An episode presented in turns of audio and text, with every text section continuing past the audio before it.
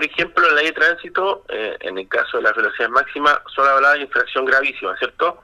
Que es la mayor sanción. Eh, lo que hace eh, esta introducción, esta modificación, ¿cierto?, de la ley es dar más facultades para tener sanciones más graves, más altas, especialmente si es que se provocan lesiones graves a personas, ¿cierto? O a daños materiales. Y aquí incluso tiene eh, riesgo de prisión en su grado máximo por provocar lesiones. Por lo tanto, lo que hace es aumentar las ya existentes en la ley de tránsito en la infracción gravísima cuando yo supero, por ejemplo, más de 20 o 60 kilómetros por hora.